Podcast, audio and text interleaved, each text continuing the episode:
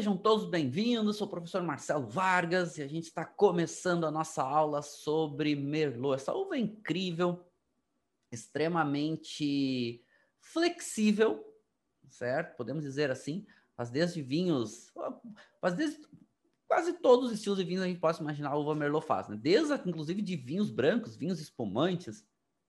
Por quê? Porque basta tirar a casca e não vai ter cor. Também vai fazer vinhos rosés, pode ser utilizado. Até vinhos tintos leves, um pouco menos comum, e vinhos normalmente vinhos tintos de médio corpo, que é um pouco mais comum, até vinhos tintos encorpados, estruturados. Ela produz. Não significa que ela seja adaptável a todos os locais, mas ela tem uma capacidade de adaptação um pouquinho melhor. A gente vai entender por que ela é tão plantada e por que ela também se adapta a outros locais ou a muitos locais, e ela é mais adaptável, por exemplo, do que a Cabernet Sauvignon, que é a uva mais famosa, inclusive a uva mais plantada vinífera hoje do mundo para produção de vinho, certo?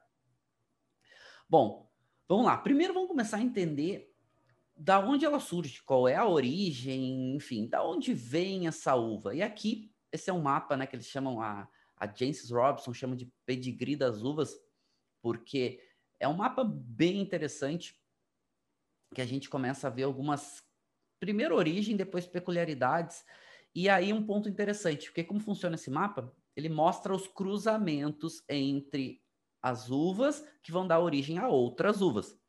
E esse, quando dá origem a outras uvas, esse cruzamento, e aqui principalmente esses cruzamentos eles podem ser naturais ou podem ser induzidos, a gente nunca sabe como é que vão ser as características dessas outras uvas, certo? Então vamos lá. Um caso clássico é Cabernet Sauvignon que foi um cruzamento entre a Cabernet Franc e a Sauvignon Blanc e deu origem, né, aqui a Cabernet Sauvignon.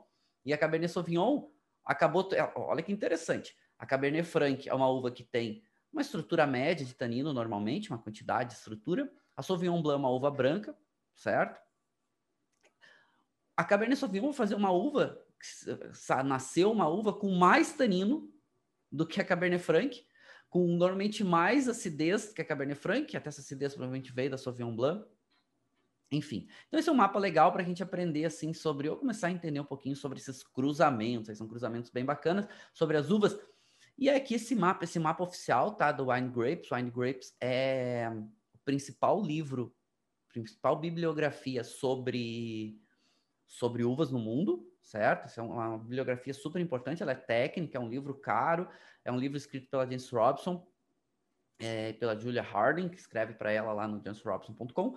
E, e, sim, duas Master of Wines, e agora tem inclusive um doutor em DNA, que faz pesquisas de DNA. É muito legal esse livro, mas acaba sendo um pouquinho mais caro e só tem em inglês, certo? É um inglês técnico, mas não é difícil para quem, enfim, está acostumado com inglês. Mas é o melhor, é o melhor, a melhor bibliografia sobre uvas que existe hoje. Tem algo em torno de 1.300, é quase 1.400 uvas catalogadas lá. E, e, esse mapa é um mapa oficial que comprova um pouco a origem da uva Merlot. Inclusive aqui, vocês estão vendo as coresinhas, as coresinhas da, da, dessas uvas mais ou menos direcionam da onde as uvas nascem, aonde elas são, provavelmente a sua, tem a sua origem, da onde elas, elas foram desenvolvidas, né, de forma natural ou induzida, mais comum de forma natural. E aí a gente vai ter um cruzamento da Merlot, ela vai ser um cruzamento entre a Cabernet Franc e a Madeleine Noir. E assim é bem interessante porque a Madeleine Noir vai dar origem a várias outras uvas e, inclusive, né, a gente vai ver que vai, ela vai dar origem também a Malbec, a Malbec é uma uva que vai ter características bem distintas da Merlot, certo? E isso é muito legal desses cruzamentos. Ou seja, vai trazendo uvas diferentes que vai produzir vinhos completamente diferentes. E aqui, quando eu estava falando das coresinhas, então a gente vê que as uvas que têm essa corzinha mais azulada, como a, a própria Merlot, depois a Merlot Blanc, Cabernet Sauvignon, a Carmenère, a Gros Cabernet, são uvas que têm origem na região do Gironde, na França, ou seja, ele próximo a Bordeaux. Inclusive, elas fazem, elas estão dentro de um conjunto de uvas chamadas Carmenettes. E essas uvas têm algumas peculiaridades que a Merlot também vai ter, que são essa questão de ter uma nota frutada exuberante, mas também notas herbais que podem aparecer. E essas notas herbais vai desde notas de ervas frescas, grama cortada, brotos, folhas verdes, até notas herbais mais secas, né, como temperos, temperos misturados, ervas secas. Então tem uma diversidade bastante grande desse perfil aromático e vai trazendo uma certa complexidade. Só que e por quê? Porque ela é muito presente de uma um conjunto de famílias aromáticas chamada pirazina. Essa nota pirazinosa de pirazina se desenvolve de formas diferentes, de acordo né, com esse conjunto aromático que vão tendo, e é, remete a esse caráter herbal. E vai depender muito aí de onde ela é plantada, o terroir, como ela amadurece, para a gente ter mais ou menos presente esse caráter herbal. Mas aqui é legal, né? A gente começa a ver um pouco dessas características, assim como tudo acontece. É, é, é bacana, né? Como pessoal está perguntando, o está perguntando, esse cruzamento entre a Cabernet Sauvignon é enxerto ou foi natural? Foi natural, certo? E o cruzamento que a gente fala não necessariamente é enxerto, tá? Um pouquinho diferente isso.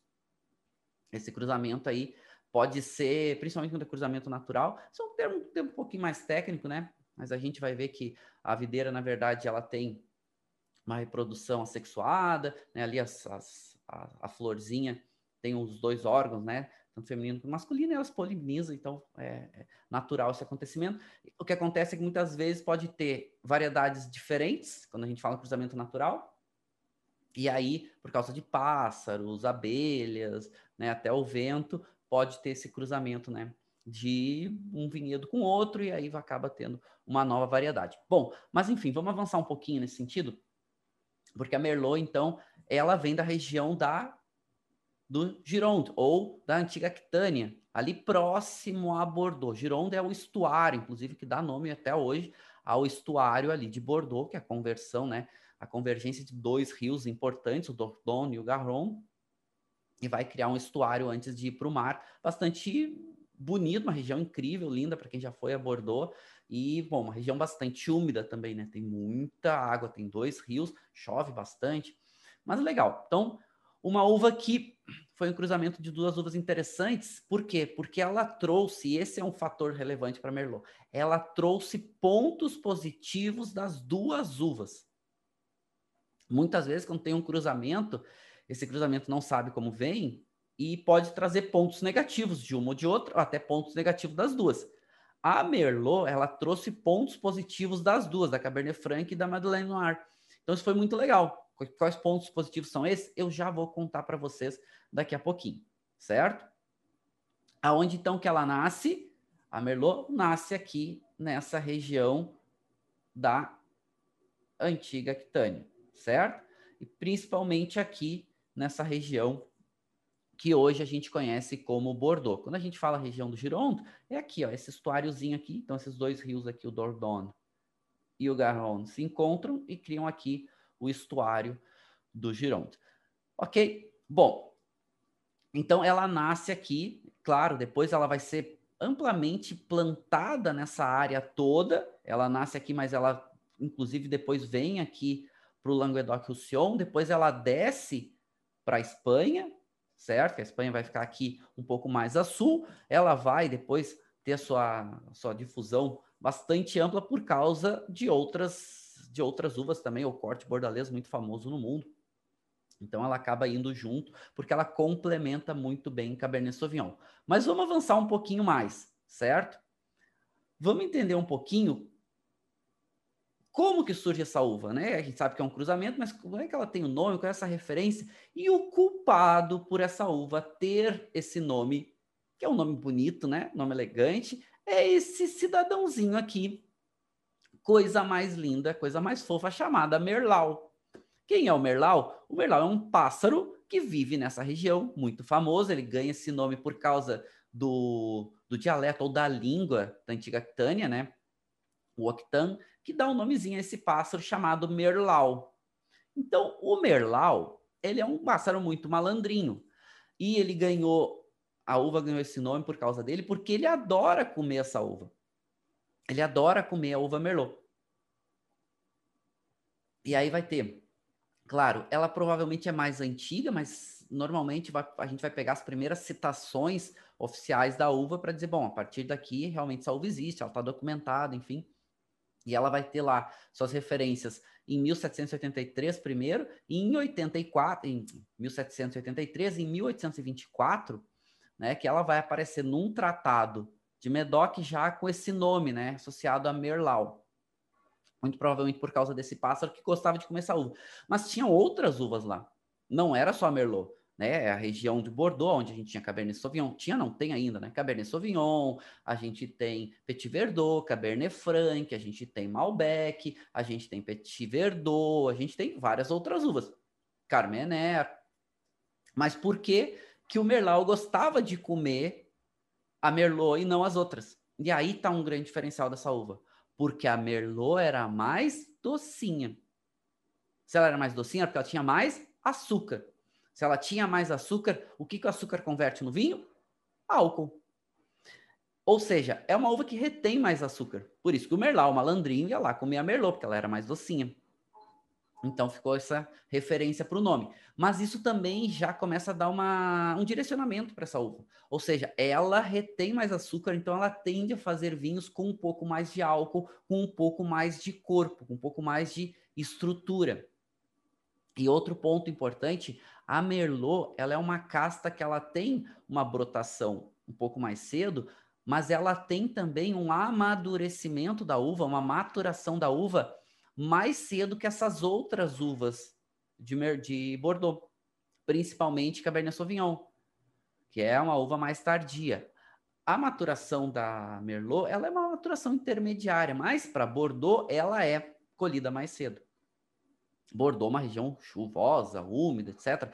Então, é mais difícil amadurecer uvas um pouco mais tardias. Inclusive Cabernet Sauvignon, que vai ter alguns lugares específicos que vão ganhar destaque para Cabernet Sauvignon por causa do terroir. Ou seja, não é todas as áreas de Bordeaux que a Merlot tem destaque. Ou, desculpa, que a Cabernet Sauvignon tem destaque. Mas a Merlot, de modo geral, acaba sendo uma uva muito mais plantada. Aliás, a uva, a principal uva, ou a uva mais plantada de Bordeaux é a Merlot.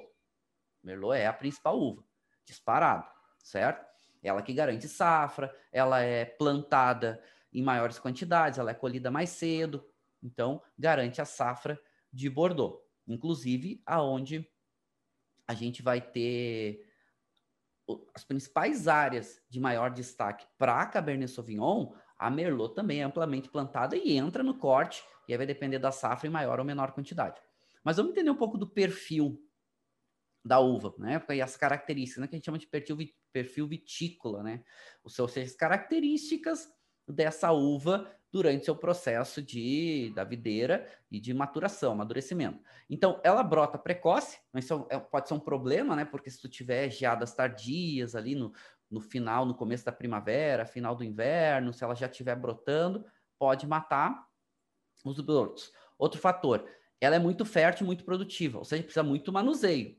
Ou se deixar, daqui a pouco a videira pode produzir muita parte verde, pode também produzir muitos cachos, e aí vai diminuir muito a qualidade. A casca dela é média, de grossura, também não tem tanto pigmento como Cabernet Sauvignon, outro fator que remete ao amadurecimento um pouco mais cedo, se adaptou muito bem a solos frios e se adaptou muito bem a solos um pouco mais úmidos que é o caso dos solos argilo-calcários, né? Argila acaba fazendo vinhos com um pouco mais de estrutura, um pouco mais de corpo, e o calcário, normalmente solo calcário, com um pouco mais de acidez, com um pouco mais de frescor. Porque a gente fala um pouco mais sobre as regiões. E ela é suscetível, né? Ela é suscetível a. Ela é mais suscetível. Aqui a gente está vendo o cacho. Como o cacho dela é mais denso, como o cacho dela fica mais. As, as uvinhas ficam mais próximas, é mais suscetível à podridão cinza, ou seja, ter uma umidade concentrada no meio dos cachos e isso, esse fungo vem e começa a estragar as uvas, certo? Isso é um problema, então tem que tomar cuidado. Em áreas mais úmidas, a vantagem é que ela, como ela é colhida um pouco mais cedo que outras uvas, não precisa ficar tanto tempo correndo esse risco, principalmente chuvas que podem né, estar mais presentes. Quanto mais tempo no, no cacho, maior risco de doenças atacarem a videira, né? Mais riscos de, de, de enfim, mais riscos da, de modo geral, quanto mais umidade, mais tempo no caixa, maior risco de ter fungos aí presentes. Mas ela também é uma uva que, durante o processo de amadurecimento, retém um pouco mais de açúcar, ou seja, pode desenvolver mais açúcares. E essa maior quantidade de açúcar gera normalmente um pouco mais de álcool, pode gerar um pouco mais de corpo. E aí a gente começa a pensar, locais mais quentes, ainda mais álcool, ainda mais corpo. Certo?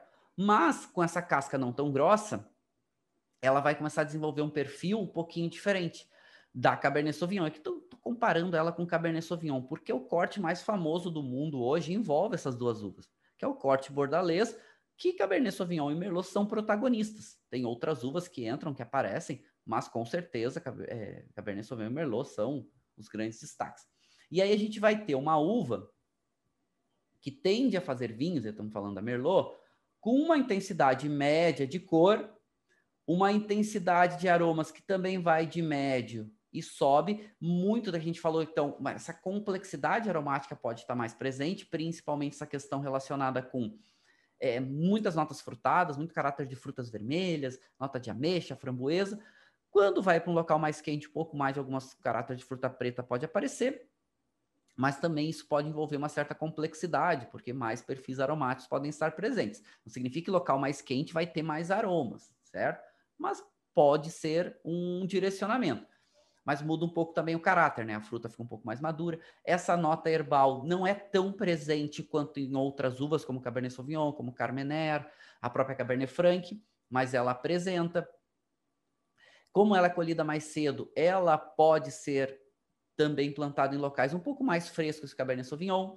Daqui a pouco a gente vai ter um, um pouco mais desse estrutura tânica não tão presente, e aí, comparando de novo com Cabernet Sauvignon, Cabernet Sauvignon acaba sendo uma, tendo o tanino um pouco mais é, um pouco mais presente, um pouco mais áspero. A Merlot tem esse tanino, de modo geral, de médio, subindo, mais um pouco mais macio que Cabernet Sauvignon. Mas Merlot tende a fazer vinhos com um pouco mais de álcool e um pouco mais de corpo. Normalmente aí entre médio e muito.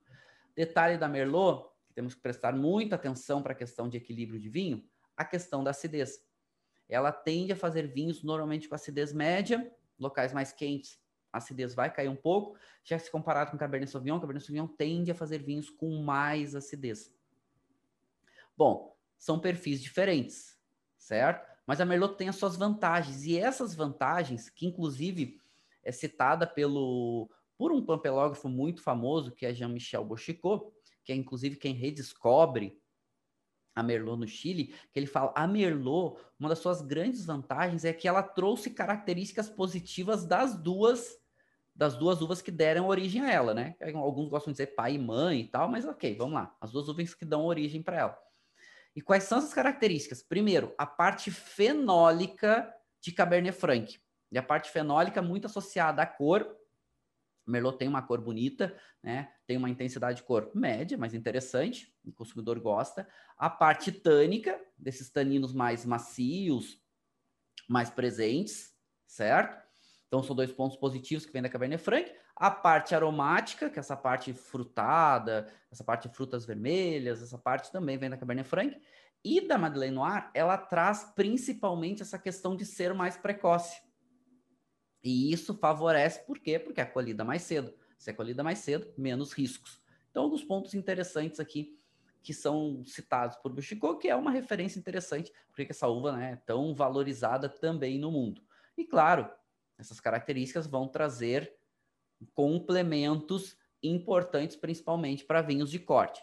Pode ser plantado em varietal? Pode. É muito plantado em varietal? É muito plantado em varietal. Mas também muito utilizada para corte. E esse corte, como ela é uma uva que tende a fazer vinhos de médio corpo, ela pode ir para um lado ou pode ir para o outro, no sentido de trazer características nos cortes. Normalmente, ela vai ser uma plantada e usada em corte em locais que tem outras uvas mais intensas e mais potentes. Então, normalmente ela é muito plantada. Então, a gente está aqui com a Merlot, né? Normalmente ela é muito plantada em locais onde também vai ter Cabernet Sauvignon, aonde vai ter Taná, aonde a gente pode ter Petit Verdot, aonde a gente pode ter Malbec. Então ela pode fazer esse contraponto. Ela pode trazer um pouco mais de frescor, ela pode trazer um pouco mais de caráter de fruta mais fresca, ela pode trazer um pouco mais de até de corpo, mas ela pode diluir um pouco mais a intensidade desses vinhos mais potentes, como é Cabernet Sauvignon. E aí é um corte importante em Bordeaux. Cabernet Sauvignon é uma uva mais dura. Mais dura porque tem tanino, tem mais tanino, tanino mais áspero, tem mais acidez. É uma uva que é né, mais intensa a Merlot dilui um pouco isso em Bordeaux. Ou seja, deixa o vinho mais macio. Até porque o álcool, o álcool também, sensorialmente falando, ele arredonda um pouco mais o vinho, ele deixa o vinho um pouco mais macio em boca. Claro, não é um álcool sobrando, mas o álcool deixa o vinho um pouco mais macio, até porque o álcool também tem, é, ele transmite né, sensações de gostos doces. Ele também deixa o vinho um pouquinho mais macio, mais arredondado. O álcool ajuda, pode ajudar nessas características, certo? E como ela também retém um pouco mais de açúcar e tem um pouco mais de álcool, favorece em locais não tão quentes ou climas, né, ou de influências aí de climas frescos, ela tem um pouco mais de dificuldade, mas até pode em alguns, alguns locais, mas climas intermediários ou influências intermediárias, né, os chamados também climas moderados, até locais mais quentes. Mas vai mudar um pouco o perfil Depende do local onde ela é plantada.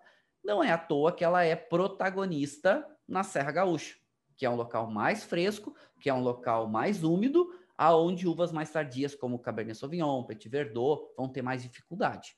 A Merlot é protagonista do corte clássico ali do Vale dos Vinhedos. Bom, e aqui falando de Merlot em vinhos de corte, ela vai agregar algumas características e a referência do corte bordalês, quatro uvas normalmente mais utilizadas, certo? Falando especificamente de Bordeaux, a gente tem mais duas uvas que são autorizadas hoje, que é a Carmenère e a Malbec, que entram bem menos plantada, entram em bem menores quantidades quando entram, mas Cabernet Sauvignon, Merlot e Cabernet Franc grandes protagonistas. Petit Verdot, normalmente uma uva em menor quantidade, porque também é tardia, se Cabernet Sauvignon já é difícil, imagina a Petit Verdot amadurecer bem.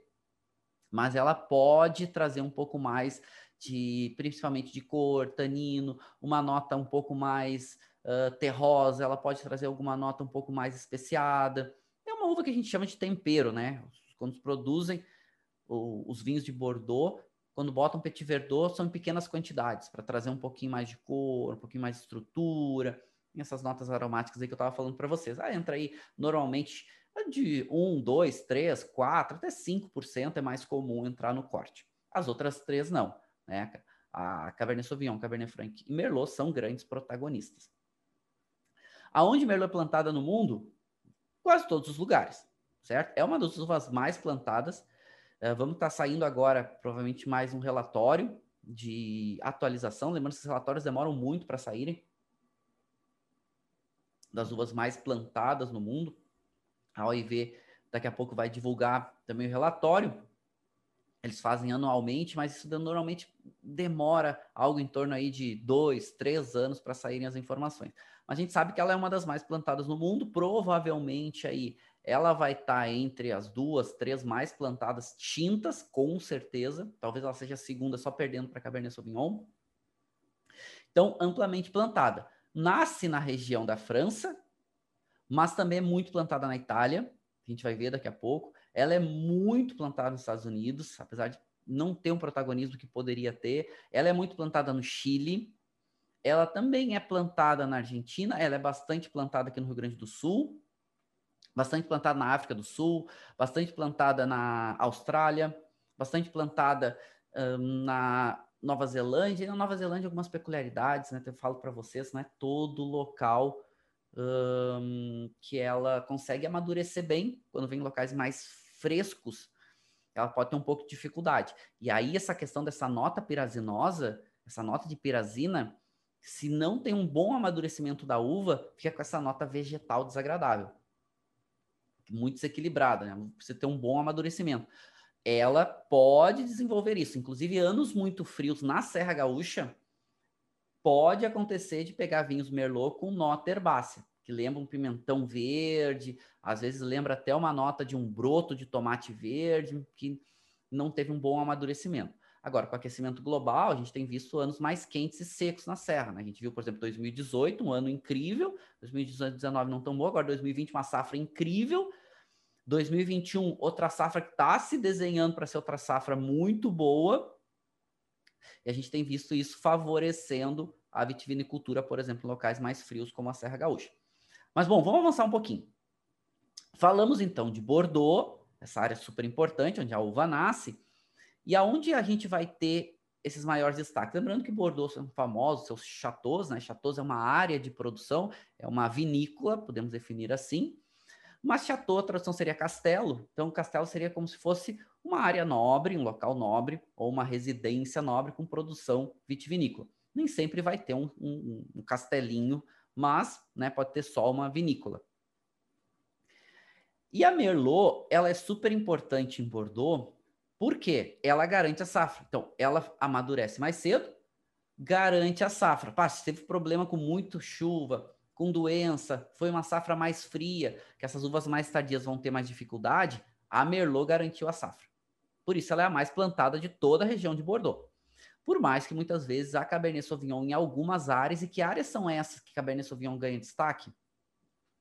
São essas áreas onde aparece mais cascalho no solo. Né? A gente está vendo aqui principalmente no Medoc, que é essa área toda aqui mais roxinha. E se vocês estão vendo essas áreas roxinhas mais escuras, é onde a gente vai ter um destaque maior para Cabernet Sauvignon, mas maior é os vinhos mais destacados entra Cabernet Sauvignon em uma quantidade razoável. Mas não significa que os vinhos sejam só de Cabernet Sauvignon. Merlot normalmente também entra no corte com esses vinhos. Onde tem pedra, maior presença de pedra, porque isso foi drenado, uma área que foi drenada pelos holandeses muito tempo atrás. E essa presença de, de pedra ajuda no amadurecimento das uvas principalmente da Cabernet Sauvignon, que aí consegue ter um pouco mais de calor, um pouco mais, de, principalmente de iluminação, reflexo dessa iluminação solar nas, nas videiras e consegue amadurecer um pouco mais essas uvas. Mas se a gente pegar de modo geral, a gente vai ter aqui muito solo em Bordeaux, solo de aluvião, né, solo aluvial com com uma mistura de argila, areia, até alguma coisa de pedra, etc. Solos muito férteis, que já não são tão bons. A gente vai ter muita argila, a gente vai ter calcário. E aí são solos que vão ter mais dificuldade para essas uvas mais tardias e a Merlot vai virar protagonista. Então, a gente fala que na margem esquerda, chamada margem esquerda, que é essa aqui, que é a margem esquerda do estuário, né, aqui do Gironde, é a Cabernet Sauvignon é protagonista. É, mas em algumas áreas. Merlot ainda é mais plantado. E no, na chamada margem direita, que é essa margem aqui, a Merlot é protagonista. E é verdade. Os mais conceituados Merlots do mundo vêm dessa chamada margem direita, principalmente aqui, essa areazinha aqui chamada Saint-Emilion e essa outra areazinha aqui chamada Pomerol, menorzinha. Vinhos de altíssima qualidade, com Merlot sendo protagonista, não sozinho, certo? Alguns vinhos podem ser quase 100% de Merlot, mas não é o convencional. Mas aqui, com certeza, o maior destaque. E Merlot aqui, lembrando, é uma região um pouco mais fresca, é uma região um pouco mais úmida. Então, Merlot aqui tem uma estrutura tânica um pouquinho maior, tem uma acidez um pouquinho maior. O caráter frutado é presente, mas não é aquele, aquela bomba de fruta pode ter essas outras notas aí relacionadas com o eucalipto, essas outras notas relacionadas até com a madeira. Madeira é muito utilizada nessa região. Outro ponto favorável para Merlot é que ela se dá muito bem com, madeira, com carvalho. Ou seja, ela lida bem com oxigênio, porque o carvalho recebe um pouco de oxigênio externo e uvas que têm mais dificuldade acabam oxidando, acabam né, perdendo um pouco de qualidade. A Merlot se dá bem com, com madeira, assim como o Cabernet Sauvignon, então, as duas também cortadas vão muito bem com madeira. Aliás, é clássico, né? No corte bordalês ter passagem por madeira. É comum. Não precisa, mas pode. E como ela também tem uma boa estrutura aromática, uma boa quantidade de aromas e sabores, mesmo com madeira nova, essa quantidade de aromas da madeira nova pode ficar equilibrado com as quantidades aromáticas aí da Merlot. Então, interessante. Pontos interessantes. Outra área interessante é essa área aqui chamada Entre deux Mars, né, ou Entre Dois Mares, né, lembrando, fica entre a margem esquerda e a margem direita, que Merlot é muito plantada. Essa é uma área um pouco mais fértil, o nível de qualidade dela é um pouquinho menor se comparado com essas outras duas margens, direita e esquerda, mas Merlot aqui é um grande protagonista. Então, pode, a gente pode encontrar vinhos com uma qualidade interessante com um preço mais baixo. quando a gente fala de Merlot de Bordeaux. Por quê? Porque Bordeaux, de modo geral, acabam sendo vinhos mais caros. Né? A gente tem aqueles Bordeaux de entrada, os Bordeaux, é, Bordeaux AOC, certo? Ou Bordeaux AC, e a gente vai ter o Bordeaux Superior, né? AOC ou AC também, que a maioria desses vinhos também é Merlot, são vinhos, claro, de entrada, e que são vinhos que a Merlot em maior quantidade, exatamente para ser vinhos consumidos mais cedo, e aí entra um pouquinho de Cabernet Sauvignon ou outras uvas, para trazer um pouquinho mais de, de cor, um pouquinho mais de estrutura, mas normalmente são vinhos para serem consumidos jovens.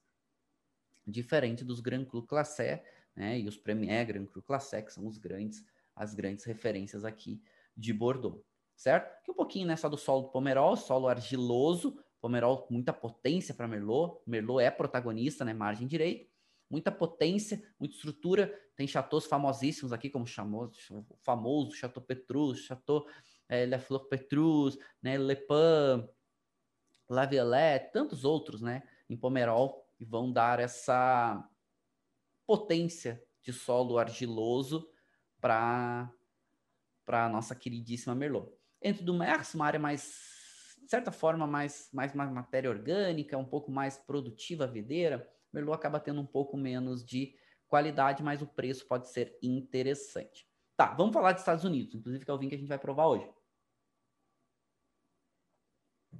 Estados Unidos, a Merlot ela é bem plantada, e assim, Estados Unidos, nos anos 90, Merlot era um boom. Era uma, uma uva extremamente plantada e muito consumido. Só que era um vinho normalmente ralo, sem muita intensidade, um vinho normalmente doce, porque essa retenção de açúcar em áreas mais quentes vai fazer um vinho ainda com mais álcool, com um pouco mais de corpo, normalmente com menos acidez. Era o perfil americano, grande volume, grande quantidade, ela é produtiva, tem muita gente que planta Merlot também ela é produtiva. Enfim, então vai ter essa grande questão aí de quem quer produzir em grandes quantidades, também colhe mais cedo, pode ser uma alternativa. Então, nos anos 90, era um boom nos Estados Unidos, o consumo de Merlot. Só que chegou um ponto as pessoas já não aguentavam mais desse perfil de vinho. Porque a Califórnia é uma região mais quente e faz um vinho uh, de Merlot um pouco mais intenso, um pouco mais concentrado. Não eram todos, mas a grande maioria. Era um vinho né, mais acessível. Então, duas áreas importantes para a produção de Merlot, tanto a Califórnia quanto Washington. Oregon também tem, mas fazendo vinhos diferentes. Merlot na Califórnia, mais concentrado, mais fruta intensa, aquela fruta chamada fruta suculenta, né? Aquela fruta madura, notas de fruta preta, muita madeira, madeira nova, então aquelas notas de carvalho, notas de tosta, chocolate. Já o Washington faz esse estilo de Merlot um pouco mais fresco, uma acidez um pouco maior, essa nota, uma nota herbal gostosa que remete a uma nota de hortelã, uma nota de eucalipto, a fruta vermelha é presente, então um vinho um pouco mais elegante, Califórnia um pouco mais potente. Então hoje são duas regiões importantes. O Oregon, de modo geral, faz um estilo de produção de Merlot um pouco mais parecida com o Washington State. Né? Esse, esse, estilo um pouco mais elegante, essa fruta um pouco mais fresca, definida. São estilos diferentes. Mas por que, que Merlot perdeu referência nos Estados Unidos, era tão plantado? Dois motivos. Primeiro, começou a ter um vinho um pouco enjoativo. E depois, vai ter no começo dos anos 2000 um filme que é um case mundial é um filme chamado Sideways. Certo? Esse filme, para quem não viu, tem que assistir. Esse filme é muito legal. Para quem gosta de vinho, para quem gosta de, de cinema, para quem gosta de cultura geral, esse filme é incrível. É muito, muito bacana. E o que, que acontece? Esse filme são dois personagens, certo? Que é dois, duas figuras assim, é uma despedida de solteiro. Vou falar rapidamente para não para vocês poderem ver o filme. E o que acontece? Esse personagem aqui, que é o Miles, ele é apaixonado por vinho, e aí vai ter a despedida de solteiro desse amigo dele, e eles vão fazer um roteiro pela, pelas vinícolas da Califórnia. E aí, claro, tem todo um, um enredo por trás, eles estão, ele está super deprimido, ele recém tinha perdido a mulher, ele é um escritor fracassado. Mas assim, a história se passa ali na Califórnia, principalmente no sul da Califórnia, visitando as vinícolas, e, e o Miles era, era quem entendia de vinho, né? O outro só bebia, estava na parceria, e ele adorava Pinot Noir. E ele odiava Merlot. Ele detestava Merlot, exatamente por causa desse conceito, né, do Merlot mais cansativo, enjoativo, ele gostava da elegância de Pinot. Moral da história. O filme é um filme muito bom, é um filme que concorreu ao Oscar, a cinco Oscars, inclusive concorreu ao Oscar de melhor filme, é, melhor ator coadjuvante, melhor diretor, e ganhou um Oscar, ganhou acho que melhor roteiro, melhor roteiro adaptado, não me recordo agora. Então o filme foi um boom. Só que o que aconteceu? Teve um boom de consumo de Pinot Noir na Califórnia, porque o ator adorava Pinot Noir, certo? O personagem adorava Pinot Noir. E assim, o consumo de Merlot que já vinha caindo simplesmente esgotou, ninguém mais queria tomar Merlot por causa da referência do filme. Né? Não é que todos os, os, os vinhos fossem ruins, mas o filme trouxe essa, essa referência para Merlot. E a Merlot nos Estados Unidos simplesmente começou a cair de forma absurda e ficar muito centrado em vinhos mais baratos, econômicos, corte com menor valor agregado. Enfim, começou a acontecer isso aí de uma forma impressionante, mas é muito legal, vale a pena. É um filme, sim, um dos melhores filmes relacionados com vinho. Realmente vale muito a pena. Na Califórnia, né? É, é muito plantado aqui no chamado Vale Central, que é uma, área, uma região um pouco mais quente, para vinhos muito de volume. É plantada também tanto na, na, na, chamada né, costa, costa norte, quanto na costa central, e até na costa sul, Merlot é plantada, mas enfim, acaba perdendo um pouco de protagonismo para Cabernet Sauvignon, nas áreas mais frescas, que são principalmente as áreas costeiras, as áreas aqui mais próximas à Baía de São Francisco, né? Simples, principalmente aqui no norte, a Baía de São Francisco tem Los Carneiros, depois a gente vai ter aqui Napa, Sonoma. São áreas onde a Merlot acaba tendo um pouquinho mais de elegância, mas é menos plantada por causa do protagonismo de Cabernet Sauvignon, ou até de Pinot Noir. E acaba sendo, é, enfim, né? Acaba sendo é, deixada de lado. Mas alguns produtores acabam dando um certo destaque. A gente tem alguns produtores relevantes aí, Dunkhorn, né, que acaba dando uma atenção um pouco maior. Mas, enfim, é uma região que vale a pena de bons produtores. Mas é um grande produtor, né, Estados Unidos todo.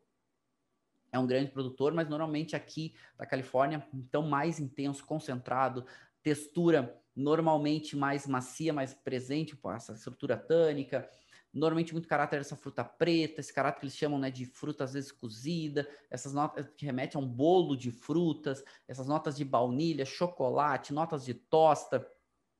É um vinho que normalmente tem álcool aí em torno de. Vai ter álcool normalmente entre médio e muito, né? Algo em torno de 14, 14,5%, até subindo um pouquinho mais.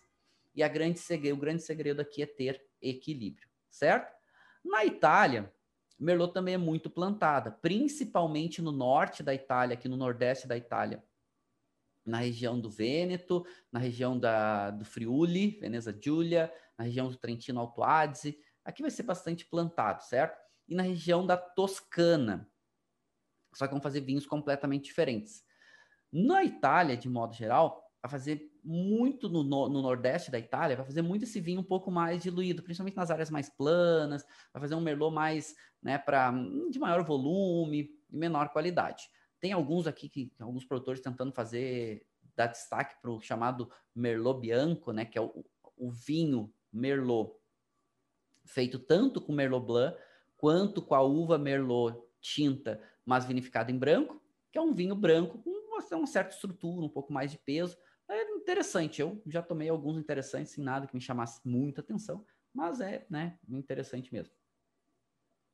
E na Toscana já um vinho mais concentrado, mais intenso, mais potente, mais a linha estilo Bordeaux, certo? Inclusive a gente vai ter produtores importantes aqui nos chamados super toscanos, onde se, alguns vinhos vão se destacar bastante, vão tendo alguma relevância grande aí, enfim, algumas características importantes certo? Bom, vamos preparar nossa degustação. Eu vou falar um pouquinho também ainda de, de, de, Vale dos Vinhedos, porque Vale dos Vinhedos é uma relevância importante, né? A gente falar de Merlot no Vale dos Vinhedos é a nossa uva protagonista, nossa única DOCG, mas já vamos preparando a degustação. Enquanto eu falo de Vale dos Vinhedos, depois a gente degusta. Lembrando que hoje eu vou degustar o Merlot da Califórnia, Menai A, que é o Merlot aí 2017 e que tem aí algo em torno de 14% de álcool, ok? Vou servir uma dose de degustação. Vou degustando aqui, falo um pouquinho de Merlot do Vale dos Vinhedos. inclusive alguns, não só do Vale dos Vinhedos, mas alguns dos, dos bons produtores que eu gosto da, da, da, do Brasil como um todo. A gente tem na campanha agora alguns produtores ganhando destaque, dando uma relevância bacana para alguns vinhos. Mas eu quero falar rapidamente para vocês, porque eu acho que vale aqui falar um pouquinho de Vale dos Vinhedos, inclusive alguns produtores que eu gosto, que eu acho que tem um destaque bastante interessante. Deixa eu pegar aqui para mostrar para vocês. E quando a gente fala de Vale dos Vinhedos, a gente falou que a, a Merlot acabou ganhando um destaque muito por causa do Vale dos Vinhedos, porque a Cabernet Sauvignon tem mais dificuldade de amadurecimento, certo? Ela acabou virando um, um protagonista interessante. E aqui falando de, de Merlot, Vale dos Vinhedos, mas também de outras regiões, aqui eu trago quatro grandes Merlots gaúchos para vocês. Três do Vale dos Vinhedos e um da campanha gaúcha. Quem são? E aí com perfis diferentes. E eu estou fazendo aqui um perfil de elegância para potência. Os quatro grandes Merlots aqui do, do, do, do, Brasil, né? O Rio Grande do Sul produz aí quase 90% todo o nosso vinho, todo vinho brasileiro, mas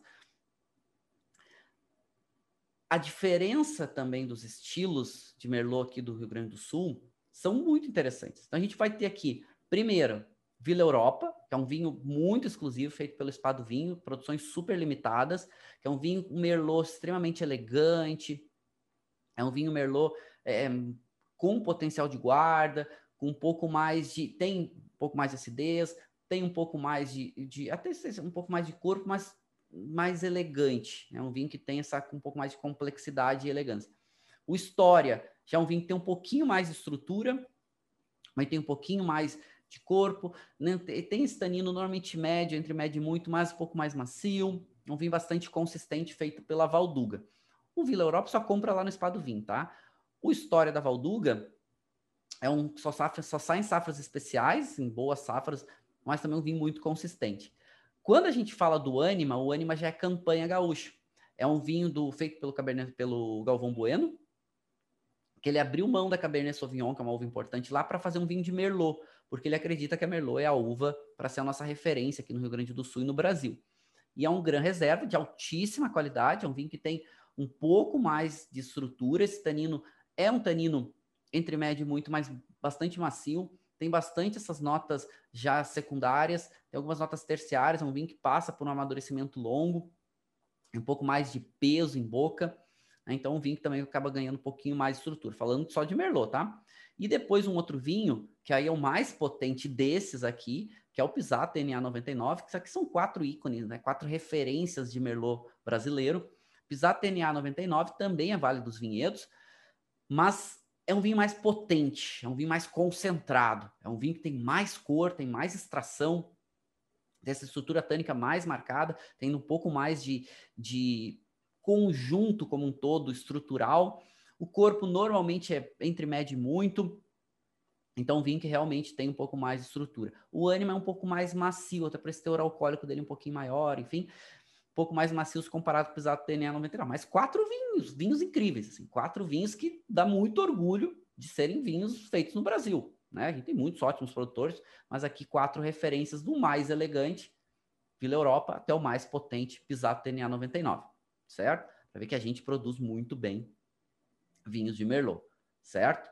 Bom, vamos degustar esse vinho. Então, o que, que, eu, que a gente tem aqui? A gente tem um vinho da Califórnia, um vinho que tem uma média intensidade de cor, certo? Mas chama atenção o perfil aromático. Serviu o vinho, o vinho já tem esse perfil aromático bem exuberante, certo? Levando o nariz, muita nota de fruta madura, muita nota até de fruta cozida. Tem uma nota de uma ameixa muito madura, tem uma nota até de geleia que aparece aqui. Esse vinho vem da Califórnia, eles são vários vinhedos ali da costa norte da, da costa central da, da Califórnia. E o álcool começa a aparecer um pouquinho no nariz. Agitando a taça, mas a nota herbácea não aparece. Agitando a taça, muita fruta e muita nota de chocolate, muita nota de tosta. Então, remete um pouco essa, essa nota de um bolo. Vamos pegar aquele bolo Floresta Negra, que a gente assou com chocolate e assou com cereja, que a cereja ficou assada. Então, tem um pouco esse caráter assim, bem, bem evidente.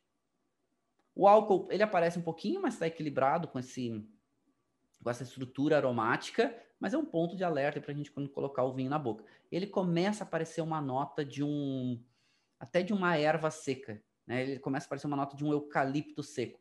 Ele começa a aparecer uma nota e tem uma notinha terrosa, tem uma notinha especiada, não são muito intensas nem complexas, mas elas aparecem. Interessante. Vamos provar? Boca.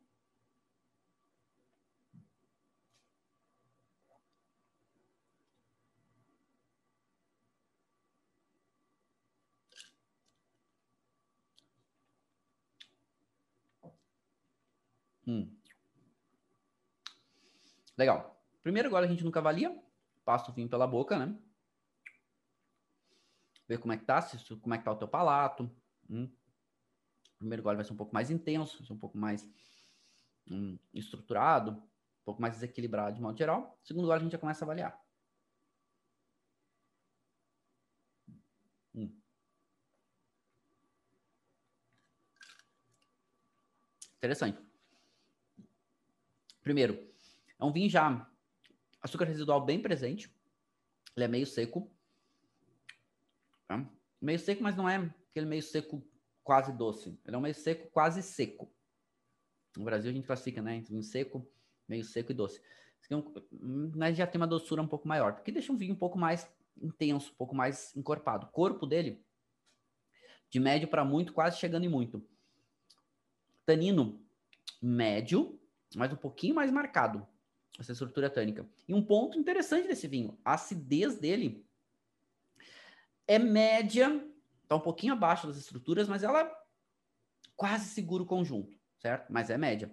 E aí a gente vai ter o álcool também entre médio e muito. Então, entre o corpo e o álcool subindo, a acidez conseguem ter um, um, equilíbrio, mas menor do que o conjunto do vinho. O conjunto do vinho é mais presente. E em boca, o caráter, muita fruta madura, muita nota de ameixa madura, uma nota até de mirtilo madura, parece.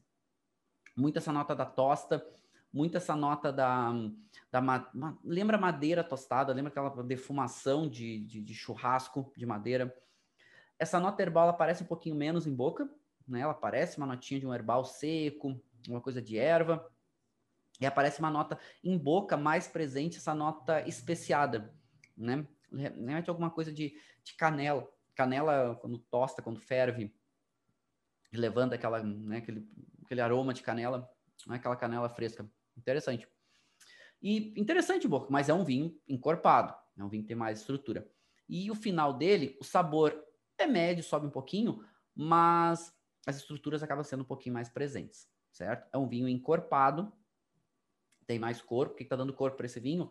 Álcool, a doçura tá dando um pouco mais. Claro, tem tanino também, mas é o álcool e a doçura que estão dando um pouco mais de peso e acidez com sintonia um pouco menor. Mas é um bom exemplar de Merlot da Califórnia. Bem feito, certo? Nível de qualidade desse vinho é um bom vinho, pode subir um pouquinho. Vamos botar ali ele entre bom e muito bom, ok?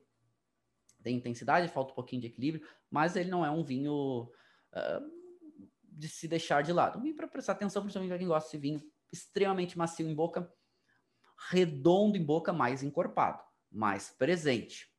Okay? Muito caráter dessa fruta mais madura do que essa fruta fresca. Perfis diferentes. A Linda Liz perguntou: engraçado que no filme protagonista, ah, lá no Sides, que no filme protagonista ele tem um merlot, ele tem um vinho de Bordeaux guardado. Sim, não quero ficar contando o filme para vocês, mas de modo geral, ele tem os melhores vinhos do mundo de Bordeaux, certo? Que é um Chateau Cheval Blanc 1947, que é um ícone no mundo, talvez um dos vinhos, talvez o melhor vinho do mundo, da história. E ele tem uma garrafa guardada e no final ele toma essa garrafa de um jeito muito inusitado, está guardando um momento especial, enfim, ele guarda e toma de uma forma muito inusitada. Não quero contar porque é parte importante do filme para vocês, mas é, Chateau Cheval Blanc, comentário interessante da Alice, o protagonista, a uva protagonista é Cabernet Franc. Ele entra Merlot, mas Cabernet Franc é o protagonista. Chateau Cheval Blanc está bem ali na divisa entre o Pomerol e Saint-Emilion, pertence a Saint-Emilion, né? É um dos, dos, dos Grand Cru Classé A de Saint-Emilion e um dos principais vinícolas da, da, da, de Bordeaux toda, até do mundo. e o protagonista, a uva protagonista ali é Cabernet Franc, certo? Mas enfim, então acaba tendo essa, essa, essa analogia. A Angélica perguntando, Marcelo, poderia falar sobre as diferenças entre Merlot, Pisato, Fausto, Reserva DNA 99? Rapidamente, tá? Mas uh, Fausto é uma linha um, relativamente um pouco mais de entrada, tem vinhedos ali também um pouco, acho que fora do Vale dos Vinhedos. É, a linha Reserva já são vinhos do Vale dos Vinhedos, inclusive tem um pouco mais de potência, um pouco mais de intensidade. Né? O Flávio Pisato gosta aí de ter essa um pouco mais de extração, o caráter da madeira um pouquinho mais presente, da tosta, enfim, mas muito equilibrado com o caráter da fruta. A gente tem muitos vinhos vinhedos que a tosta sobrepõe a, a fruta. E o Pisato TNA 99, mais potência, mais extração, mais concentração, mais estrutura tânica, mais corpo, até mais acidez, um vinho que precisa de tempo aí para se integrar suas estruturas. São vinhos de, de Exato TNA 99 é um vinho de longa guarda, certo? Precisa de bastante tempo. A gente está falando de potência entre esses vinhos, certo? E aqui a gente pode ver um pouquinho desses vinhedos da do Friuli. São vinhedos que aonde tem relevo tem uma qualidade maior, é uma região que é próxima ali da cadeia das Dolomitas, é próximo dos Alpes austríacos, então é frio, mas a exposição solar ajuda bastante, a gente tem a moderação, a gente pode ver aqui na Itália, né? A gente tem a moderação aqui do oceano, do mar Adriático, então o mar Adriático ajuda bastante, aqui o Mediterrâneo faz essa moderação, então aqui para essas áreas, né, do Friuli, a gente está falando aqui, vamos pensar aqui mais ou menos é Veneza, dá uma referência para a gente, vou botar o um marcador aqui do meu... para vocês verem melhor. Então a gente tem aqui uma área que é famosíssima, que é Veneza. O Vêneto produz muito Merlot, mas muito Merlot de volume, né? Principalmente a protagonista são as uvas são as uvas locais, são as uvas autóctones, mas acaba tendo um perfil um pouco diferente. E aí, quando a gente fala do Friuli, Friuli tem vinhedos muito bonitos, assim, é uma área muito bonita e quando dá atenção, então, merlots de alta qualidade. Tem algumas denominações como as chamadas Colio, quando vocês procurarem merlot dessas denominações, são merlots mais interessantes, é, não só feita com merlots, né, tanto Colli Orientale, né, quanto a própria tem uma, uma, uma, denominação que são tem outras Colli de modo geral aqui nessa área que tem um nível de qualidade com o merlot bastante interessante. É uma uva que tem um bom protagonismo. E aí, quando a gente fala da, da região central, né, aí principalmente a Toscana, os chamados super toscanos, e aí super toscanos a gente está falando aqui dessa área que foi próxima ao mar, aqui de Livorno, né? a gente vai ter aqui Bolgari. É, Merlot aparece bem no corte, certo? Alguns, inclusive, dando protagonista. E um, um dos vinhos mais caros da Itália é um Merlot, dessa área aqui, que se chama Maceto. Maceto é o vinho de um vinhedo, de uma colina que tem dentro de Ornellaia. É o mesmo produtor, é da Tenuta Ornellaia. Mas esse é um vinho que só sai em safras especiais, em momentos especiais, enfim, um vinho bem, bem peculiar e caríssimo, tá? Um vinho jovem de Maceto na Itália, tu paga hoje mil e poucos euros. Um vinho bem caro, um dos mais caros. Aquele produtor lá de Merlot que eu falei, também lá do Friuli, chamado Miani, Miani também é um produtor de alta qualidade e também é muito caro. Isso é muito difícil de achar. Maceto no Brasil deve estar custando uma garrafa 10 mil reais, mais ou menos. Né? São, são vinhos muito caros. Mas são grandes vinhos, são produções limitadas, muito potentes, muito concentradas. Mas, de modo geral, nos comparando aí com as nossas produções pelo mundo, e principalmente comparando com as produções na própria Itália, esses vinhos de Merlot de alta qualidade chamam atenção, né? como Maceto, Miani. Nova Zelândia tem algumas coisas legais. Eu trouxe Nova Zelândia para vocês, porque Nova Zelândia é uma ilha, uma ilha também bem peculiar na sua produção, né? Uma ilha que fica aqui e, e uma ilha relativamente fria e moderada, com influência marítima muito grande.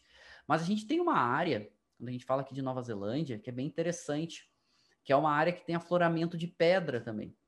E fica onde? Fica aqui na nossa chamada Ilha Norte, que é essa areazinha aqui chamada Hawke's Bay, que é uma baía.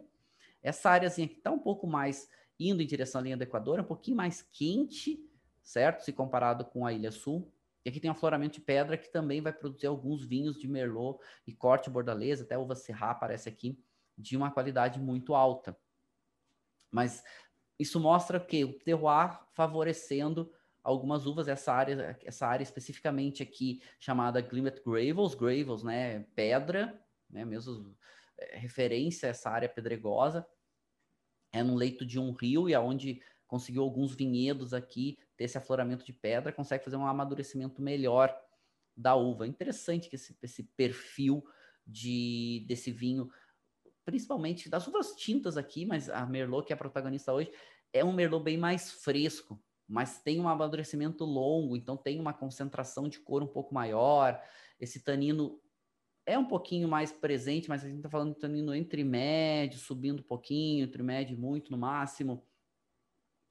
Uh, um pouquinho mais marcado, mas não é aquela textura tânica né, muito presente, mas a elegância, principalmente o perfil aromático e o caráter de fruta fresca. Então, por mais que seja um vinho um pouquinho mais concentrado, esse caráter de fruta fresca que remete aí uma nota de uma ameixa, uma ameixa vermelha, remete uma nota de uma de uma framboesa madura, remete uma nota daquele, né, é, blueberry mais fresco, né, o mirtilo mais fresco. É bem interessante aqui é, o, o, perfil desses vinhos. Eu trouxe aqui como uma referência para vocês, né, essa da, da Nova Zelândia. Né? E aqui vocês podem ver um pouquinho desse solo, onde essas pedras ficam um pouco mais presentes e ajudam a amadurecer mesmo numa área um pouquinho mais fresca.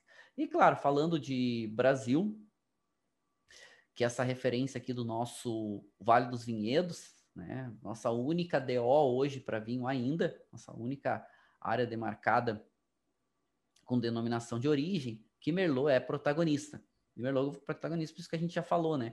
Por mais que a Cabernet Sauvignon seja plantada e é permitida, Merlot é quem consegue amadurecer bem. Por quê? Porque chove mais de 1.800 milímetros por ano. É muita chuva. Anos mais secos até favorece um pouquinho mais, como é o que aconteceu em 2018, 2020, está acontecendo agora em 2021, certo?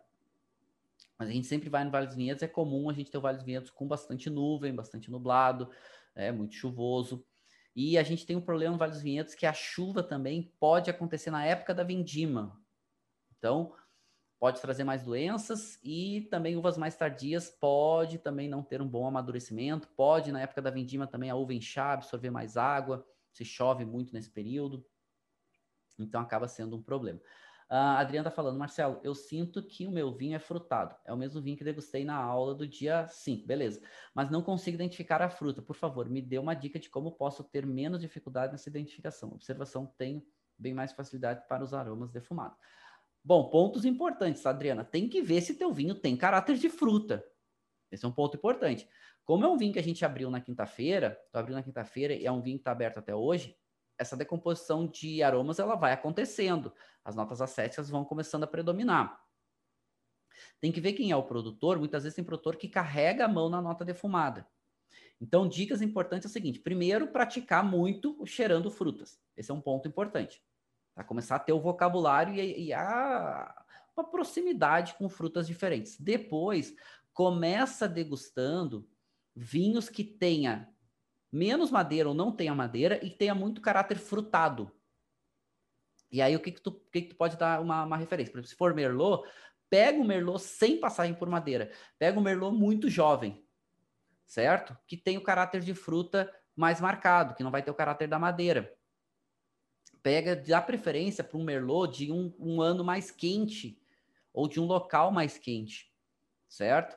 Uh, não precisa ser Califórnia, que é muito quente, mas, por exemplo, pega agora um vinho 2018 ou 2020 da Serra Gaúcha de Merlot, mas que não tenha passagem por madeira, para facilitar. Outro exercício bom, começa degustando e até praticando com vinhos mais frutados e que normalmente não passam por madeira. De outras uvas, por exemplo, Pinot Noir, por exemplo, Gamay, pode ser uma boa opção, mas olha se não tem passagem por madeira, porque pode ter. Ok? Por exemplo, pega Pinot Noir do Chile, Pinot Noir da Argentina, tende a ter um pouco mais de madeira presente, certo? Então, uma, uma referência aí para pegar. E, e praticando essa questão das frutas pega frutas menos aromáticas, por exemplo, morango, e bate ela no liquidificador, bate a, a fruta pura, certo? Bate ela ali, vai fazer um suco, uma batida, vai fazer batida, né? Tem que cuidar, porque batida no Rio Grande do Sul é com leite, batida para né, a parte central, norte da, da, do Brasil é com álcool, certo? Então, tu vai fazer ou uma vitamina, né, que vai botar leite, outros, mas antes de botar esses elementos, bota a fruta no liquidificador, bate, fechado, logo terminou de bater, abre, cheira. Cheira devagar, lento, só aquela fruta. Evita todos esses, esses essas uh, aromas artificiais. Aromas artificiais que é muito utilizado pela indústria, né, para gelatina, para biscoito, para né, aqueles todinhos, aqueles quicks, aqueles né, que tem muito frutado, muito frutas vermelhas, mas acaba tendo muito químico. E aí acaba confundindo a gente na identificação, certo? Depois, tem alguns aromas que são mais fáceis de associar, por exemplo, framboesa. Lembra bala sete belas? Bala sete belas tem muita framboesa. Eu falo que na minha infância era, era muito consumido. Então a gente tem a minha idade tem uma associação muito grande com bala sete belas. É, abacaxi, por exemplo, bala chachá, né? aquela bala, bala do gatinho. Caramelo, por exemplo, a, aquela bala de caramelo. Não lembro o nome dela, uma balinha quadrada, né? Adorava trancar na garganta que é um caramelo bem clássico ali, né? Que é baunilha, que é açúcar, se açúcar um pouco mais, né? né derretido. Então, essas referências assim são sempre importantes para a gente ir avançando nesse entendimento de perfis aromáticos, mas praticar muito com um direcionamento, tá bom? Lá no curso a gente vai falar bastante sobre isso, né? A gente vai ter um módulo só para falar de aromas. É, a Linda ali falando de bala soft. Bala soft também, né? A bala soft é eu até não estava falando dessa, estava falando uma que é uma outra que era quadradinha, que era uma bala de caramelo, que eu não me lembro o nome. A bala soft é outra, né? A bala soft também era muito da minha infância, inclusive naquela época era uma bala redonda, que trancava na garganta, quase morri com aquele negócio. Tiveram quase me levar para o hospital, tava indo para o hospital já, quando consegui desengasgar daquela bala, quase morri. Né? Então, inclusive depois a bala mudou, né? Continuou redondinho, mas furar. Tem muitas frutas, as próprias balas de goma, mas isso é muito aroma artificial. O que, que é bom é pegar aroma natural. Porque o vinho dificilmente tem aroma artificial. Quando normalmente tem aroma artificial, é um problema, é um defeito ou enfim, uma falta. Normalmente os aromas são muito, uh, muito próximos aos aromas naturais.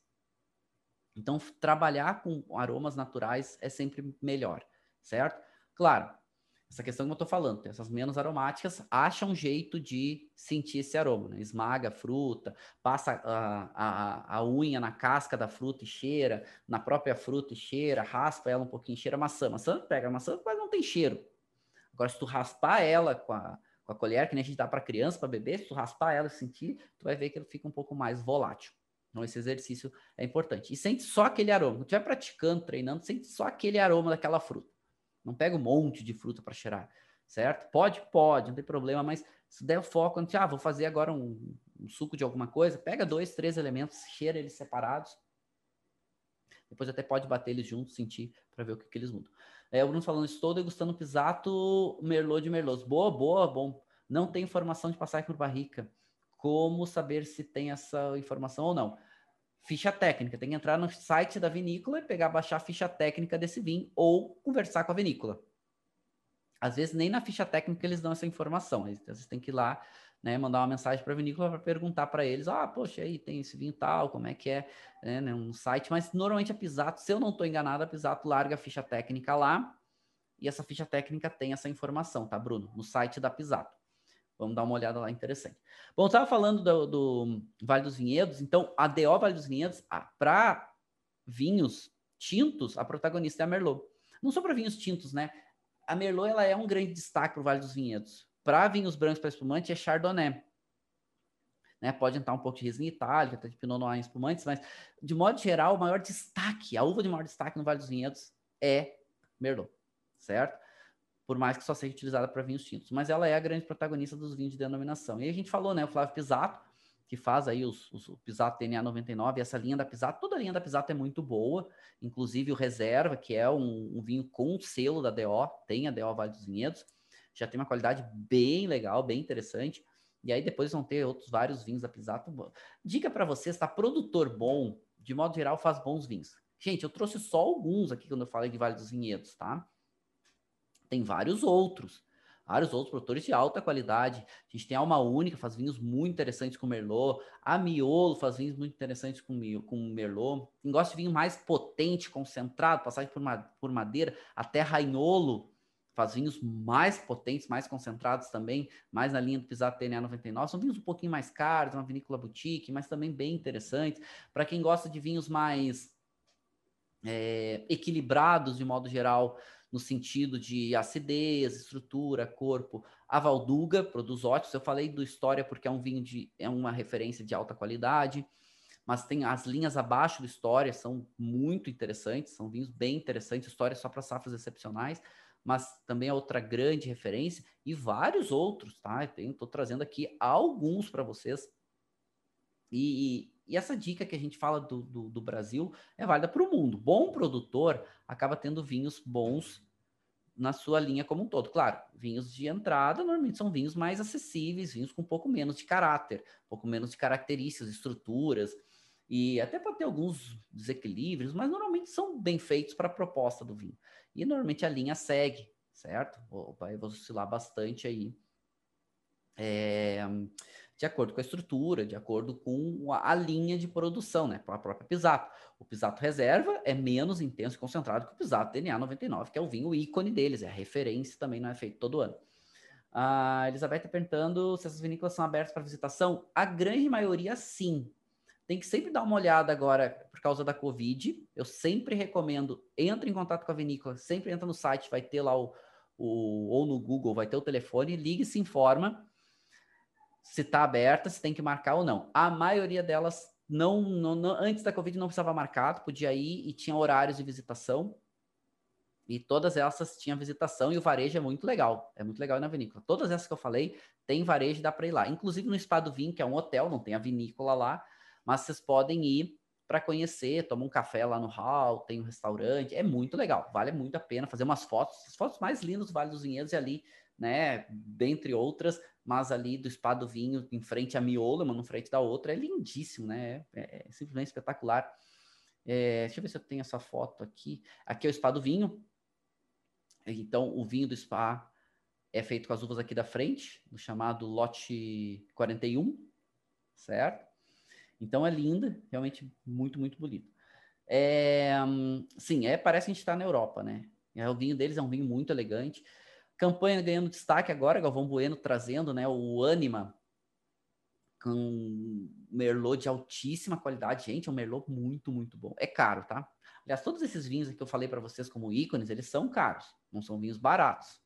Isso que eu tô falando para vocês, pega o produtor e vê os vinhos daqui a pouco mais acessíveis dele para ir provando. Né? Pisato TNA 99 é 200 e vários reais, o, o, o Vila Europa custa 300, quase 400, depende da safra. História custa também 200 e tantos, quase 300 reais. Não são vinhos baratos, tá? O Anima é mais caro ainda. O Anima é 400, quase 500 reais. Eu acho até que já está esgotado essa safra atual.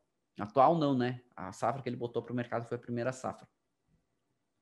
Mas são vinhos e por isso que é legal ir na vinícola, porque algumas delas vendem o vinho em dose lá para provar. Normalmente o varejo tu paga um valor e tu prova alguns vinhos. Normalmente os ícones não estão envolvidos, mas daqui a pouco tu consegue, né, perguntar para eles se tem como, se tem dosagem, alguma serve. Normalmente tu paga um valorzinho ali a mais e vale a pena para provar, ok? Bom, o Anima, a primeira safra foi em 2015, que foi para o mercado, já esgotou, mas é uma grande referência de Merlot. Aqui, quatro grandes Merlots como nossas referências aí, bem interessantes. Tá, vamos voltar um pouco para nossa degustação e então, lembrando que eu estou degustando um vinho Merlot da Califórnia, que é um vinho Merlot que tem características bem interessantes e é uma vinícola que dá um destaque, inclusive, né, de botar o varietal Merlot. Muitos produtores da Califórnia acabam não colocando nem o varietal, usa Merlot em, acaba usando em, em corte e normalmente vinhos mais econômicos, aqueles vinhos mais baratos. Tem um corte nos Estados Unidos que eles chamam de meritage, né? É, esse, esse corte normalmente entra Merlot ali, eles não falam o que, que é, são cortes de uvas tintas diferentes, né? E aí tem alguns, vocês podem encontrar também com essa referência de Meritage, enfim, né? Na verdade, está dizendo a mesma coisa, tem algumas referências, algumas conotações pouquinho diferentes, é mistura de uvas diferentes, nada mais é do que isso, certo? Agora, a gente já está degustando, eu já posso olhar o teor alcoólico. Esse vinho com certeza é uma passagem por madeira muito uh, evidente. Teor alcoólico dele hum, 13,8 e não traz muita informação mais no contrarótulo, tá? É, vocês podem ver aqui, inclusive, contrarótulo.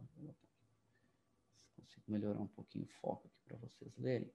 E hum, então não tá, não traz muita informação. Tá dizendo aqui que é feito com amor, né? A questão faz uma é, remete à questão do, do, do, do homenagem à troada, luxúria uma expressão, uma, aquela coisa, aquela coisa lúdica, né? Esse caráter de, de é, cereja madura, aroma cereja madura, com notas de mocha. Mocha seria caramelo, né? Seria. Mocha tem aquele café que eles, que eles misturam um pouco café com caramelo, com nota de baunilha. De mocha. É, é, Velvet Finish, né? Final aveludado, né? Essa nota mais enfim, mas uh, o teor alcoólico dele, né? Que é 13,5% de álcool. Ele até não é tão alcoólico, ele até.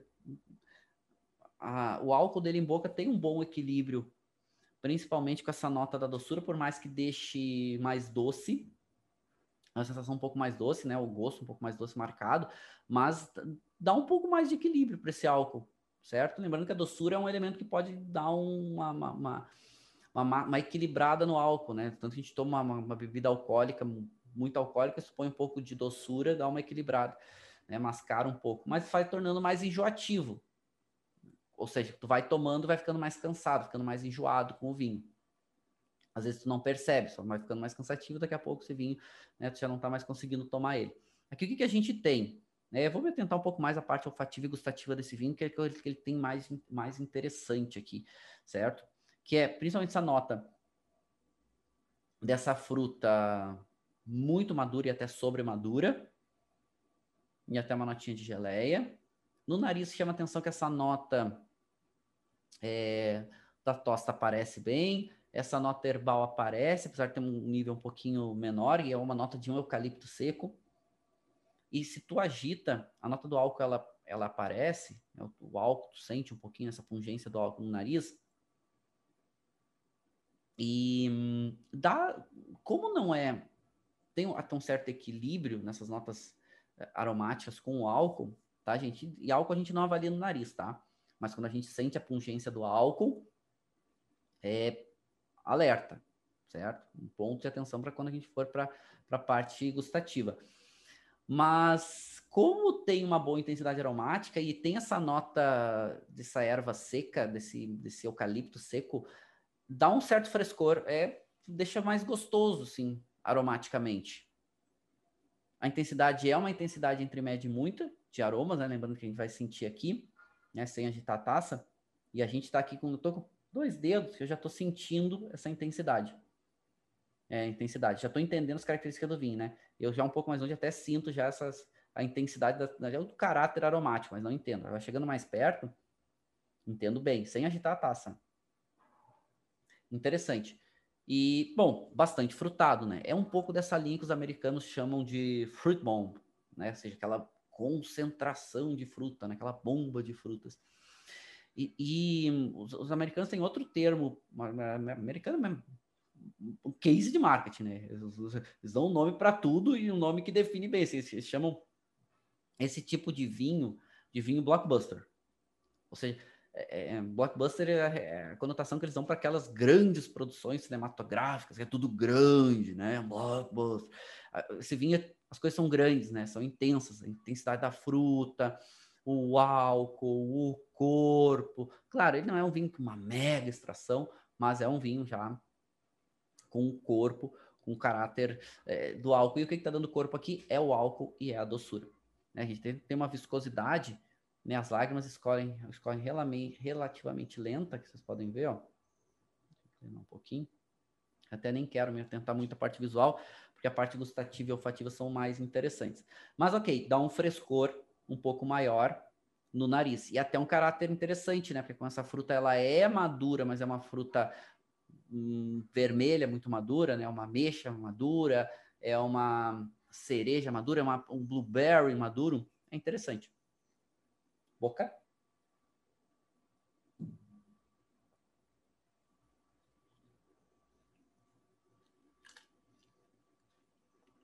Conforme o vinho vai ganhando um pouco mais de temperatura, aqui está algo em torno de 20 graus, essa nota hum, especiada dele vai ficando um pouquinho mais marcada. Tem uma notinha terrosa, começa a aparecer agora, sem muita definição, mas essa nota especiada, muito essa nota de canela, muito essa nota de canela, hum, até hum, canela fervida. Sabe que não faz quentão, que bota canela para ferver? né? Não é aquela canela só fresca, assim, em pó. Em boca, agora, o perfil da fruta aparecendo bem. Na boca, a fruta um pouco até mais madura. A nota da tosta, essa nota, esse defumado aparece bem. Tem uma nota de madeira tostada também aparece bem. Uma nota de chocolate aparece bem, né? Tudo a gente vai botar aí nessas famílias mais relacionadas à tosta e à madeira empireumáticos, não falo tosta, empireumáticos. A textura tânica dele, agora vamos pegar a ficha dele, né? Uh, doçura, é um vinho meio seco, residual doçura é bem evidente, mas mais para próximo do seco do que para doce. É, o álcool dele entre médio e muito, né? Traz estrutura é bem evidente. O taninho dele é médio, uma textura macia, né? Interessante e agradável. Esse tem uma boa persistência, inclusive, essa, essa, essa altura tânica em boca. O corpo dele entre médio e muito, e até algumas pessoas vão classificar esse vinho como encorpado, e eu entendo, certo? Ou como muito corpo, e eu entendo, mas tem vinhos que ainda tem mais viscosidade, mais peso. Mas quem botar ele, é, se a gente está falando entre médio e muito, mas indo em direção ao muito, certo? Menos em direção ao médio.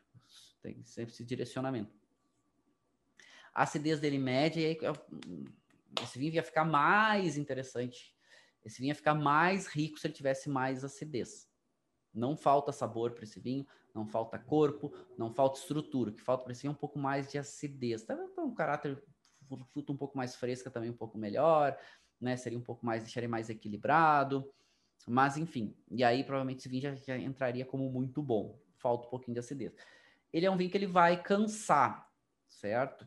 se a gente hum, tomar ele sozinho, ele vai cansar, talvez com alguns pratos canse menos, certo? Demora um pouco mais, mas ele é o estilo de vinho que vai agradar, e que ele agrada mais as pessoas que gostam de vinho bem frutado, mais macio, gostam daquele, né, estrutura, não gostam daquele tanino tão marcado, não tem nada de amargor, nada, né? A própria doçura, o próprio álcool que equilibra um pouco, é, a própria essa fruta madura, essa intensidade de fruta, não aparece nada, nada de amargor nesse vinho, nem, nem meio de boca, nem final de boca, residual, menos ainda, então não aparece nada, nada de amargor.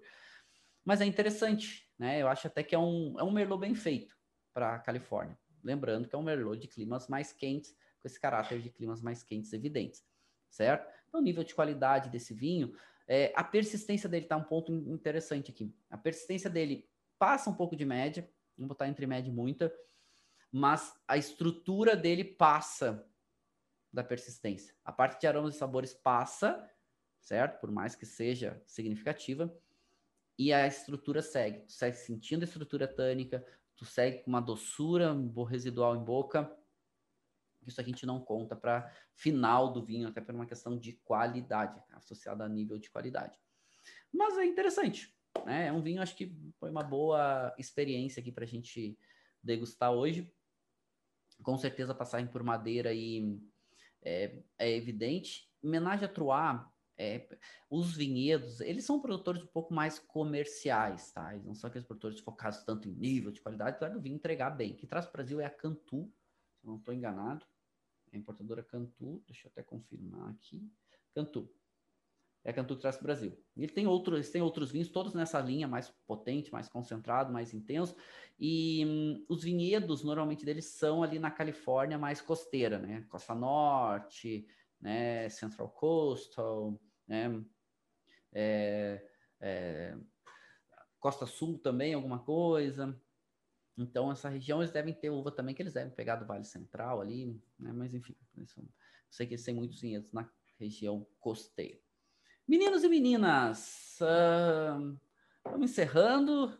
Acho que foi bem bacana hoje, para a gente falar sobre várias coisas, vários assuntos, vários temas legais. Aí a gente começar a falar de Merlot, claro que é um, um assunto infindável para falarmos e a gente deve resgatar esse assunto em breve aí, porque realmente tem muitas regiões, muitas áreas para falar, muitas, muito que falar de Merlot como um todo. Hoje foi só um, um apanhado aí com algumas informações é, mais relevantes, mais significativas, tá bom? Deixar um beijo para vocês, fazer um brinde aqui final. A gente já vai encerrando. Como sempre, foi uma alegria para mim poder compartilhar um pouco de tempo com vocês, um pouquinho mais de vinho, tá bom? Beijos, se cuidem e até a próxima, tá bom? Tchau, tchau.